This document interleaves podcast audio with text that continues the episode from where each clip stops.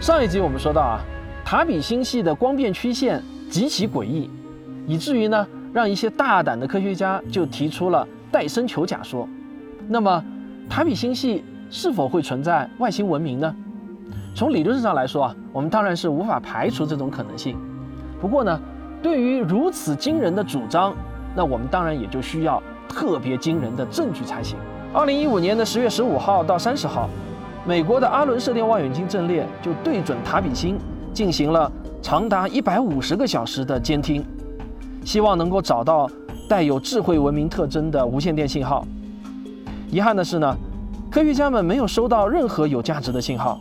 但是这依然是无法排除塔比星系存在外星文明的可能性，因为对于一千四百八十光年外的塔比星来说啊，我们的阿伦射电望远镜阵列的灵敏度。那还是太低了，它只能监听到超过人类发射能力一百倍以上的高强度信号，并且还得是刚好对着地球的方向发射才行。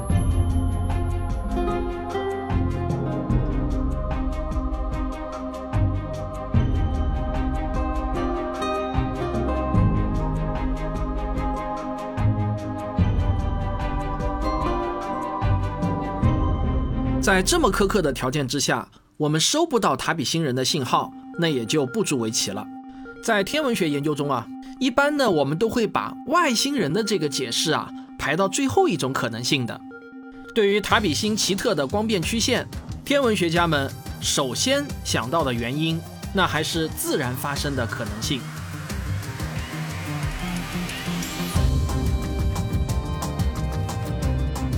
在二零一七年七月。有一组来自西班牙的天文学家，在著名的英国皇家天文学会月报上发表了一篇论文，对塔比星奇特的光变曲线就提出了一种自然发生的可能性。哎，让我们来看一下这个有趣的解释。他们提出的模型是这样的：有一颗行星绕着塔比星公转，公转周期约等于十二年，轨道半径大约是六个天文单位。这颗行星体型巨大，半径差不多是塔比星半径的三分之一。最奇特的是，它带有一个巨大的倾斜的星环，这个星环的宽度需要达到塔比星直径的五倍左右。假如是这样一颗行星遮挡了塔比星，那就能解释2011年3月份的那次光变曲线。然后。在这颗巨大行星的公转轨道上，还一前一后分布着两片特洛伊小行星群。这种小行星群首次是在太阳系的木星公转轨道上被发现的。在木星与太阳的第四和第五拉格朗日点上，分布着为数众多的两片小行星群。这其中有着非常复杂的天体物理学成因。天文学家们发现，这种特洛伊小行星群普遍存在于太阳系的大行星公转轨道上。假如围绕塔比星公转的那颗大行星也携带着这样两片特洛伊小行星群，就可以解释2009年和2013年观测到的奇特光变曲线。这个模型啊，光能解释已经发生的现象，那还是远远不够的。一个科学理论想要得到科学界的最终承认，那必须要具备三个基本条件。第一个条件就是啊，它必须要能够解释已经发生的现象，这一点他们倒是做到了啊。第二个条件呢，就是它必须还能够预测尚未发生的现象。第三个条件啊，就是这些预测它必须具备可证伪性。这三个条件那是缺一不可啊。而科学的魅力就来自于这种严谨和苛刻。西班牙天文学家根据他们的理论模型，就提出了两个重要的预测。第一个预测是从2021年的二月份开始，第四拉格朗日点上的小行星群开始遮挡恒星，在此后的几个月中，会产生一系列复杂的光变曲线，这些曲线的末尾阶段。会和2009年的那次光变曲线近似。第二个预测是到二零二三年中旬时，那颗巨大的带星环的行星又会遮挡塔比星，于是塔比星会产生近似二零一一年三月份的光变曲线。那么他们的这两个预测是否会如约而至呢？今天是二零二零年五月九号，我猜啊，当你看到这个片子的时候，这个答案都已经揭晓了。我猜呢是预测成功了，不知道我有没有猜中啊？你不妨回头上网搜索一下，然后留言告诉我。不过呢，即便西班牙天文学家的预测完全准确，他们的模型还是不能完全解释塔比星的光变曲线。比如，二零一八年那次短暂的光度下降就无法用这个模型来解释。另外，来自开普勒望远镜的数据表明，塔比星的光度。从整体上来说呢，在持续的变暗。在开普勒望远镜的观测期间，塔比星在最初的一千天中，以平均每年百分之零点三四一的速率变暗。在接下去的两百天中，变暗的速率突然加快，总计下降超过了百分之二。但在最后的两百天中，它的亮度呢又几乎没有变化。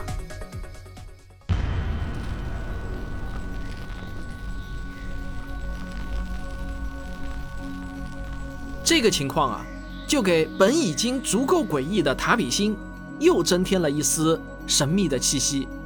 看来真的是很难用一个单一的理论模型来解释塔比星奇特的光变曲线。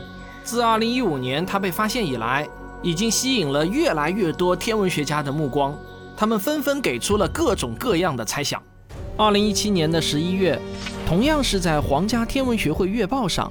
来自华盛顿大学的卡兹教授的一篇研究塔比星的论文正式发表。这篇论文就另辟蹊径，提出了一个非常有趣的解释。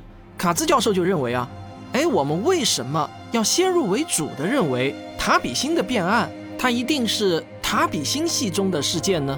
那为什么就不能是我们太阳系中的事件呢？假如有某一群小天体在太阳系的外围绕着太阳转。形成一个稀疏的太阳星环，它也有可能每隔两年经过一次开普勒望远镜的视线方向，对塔比星进行遮挡。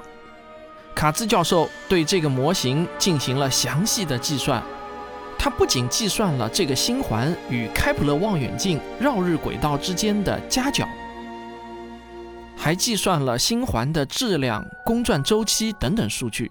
同时呢，也做出了若干个预测。除了刚才这些比较出名的，而且呢是在知名的期刊上发表了论文的猜想，其实啊，关于塔比星的猜想那还有很多。例如彗星环假说，有一大群个头大小不等的彗星绕着塔比星公转，形成一个彗星环。考虑到彗星的形状并不对称。彗头和长长的彗尾遮挡效果并不一样，这就很容易解释为什么光线的减弱和恢复是不对称的。要挡住主星百分之二十的光，就需要三十颗半径一百千米或者三百颗半径十千米的彗星。黑洞吸积盘假说：假如塔比星旁边有一个黑洞。绕着塔比星旋转，黑洞带着一个吸积盘，吸积盘的确也可以造成复杂的遮挡效果。这样的例子也有，御夫座的柱一周围就存在着一个巨大的盘状天体，每二十七年就把主星遮挡一次，每次持续大约一点五年。但是啊，这个解释呢非常的牵强，因为塔比星啊实在是太小了，它的引力太弱了。如果说啊有一个黑洞在这么遥远的距离绕着塔比星旋转的话，那这种可能性啊实在是太低了。塔比星的诡异光变现象到目前为止啊依然还是一个自然之谜。那位提出戴森球假说的天文学家赖特他就说啊，塔比星是到目前为止我们的银河系中最神秘的一个天体。那么如果在未来几年中，我们如果能够把戴森球以外的所有的假说都一一排除的话，我们是不是就能认定戴森球假说就是正确了的呢？有些科学爱好者很喜欢福尔摩斯的那句名言：“排除掉所有不可能的，剩下的那个，哪怕再不可思议，它也是真相。”但是啊，我却想告诉大家，福尔摩斯的这句名言在天文学领域它并不适用。哪怕关于塔比星的所有假说，我们全部都一一证伪了，但是我们依然无法证明在塔比星系就一定存在着外星文明。排除法在这里呢是不适用的。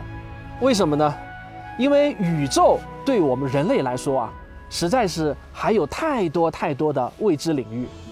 我们仅仅只是揭开了宇宙大幕的一个小角，可能我们连真正的舞台长什么样都还没有看见呢。宇宙对于我们人类来说，还有太多太多的未知。而对于探索宇宙来说呢，找到证据来证明一个猜想，这是我们必须要坚守的信念。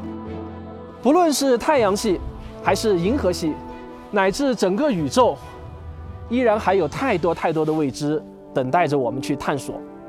塔比星的故事还没有结束，让我们一起期待人类揭开塔比星之谜的那一天吧。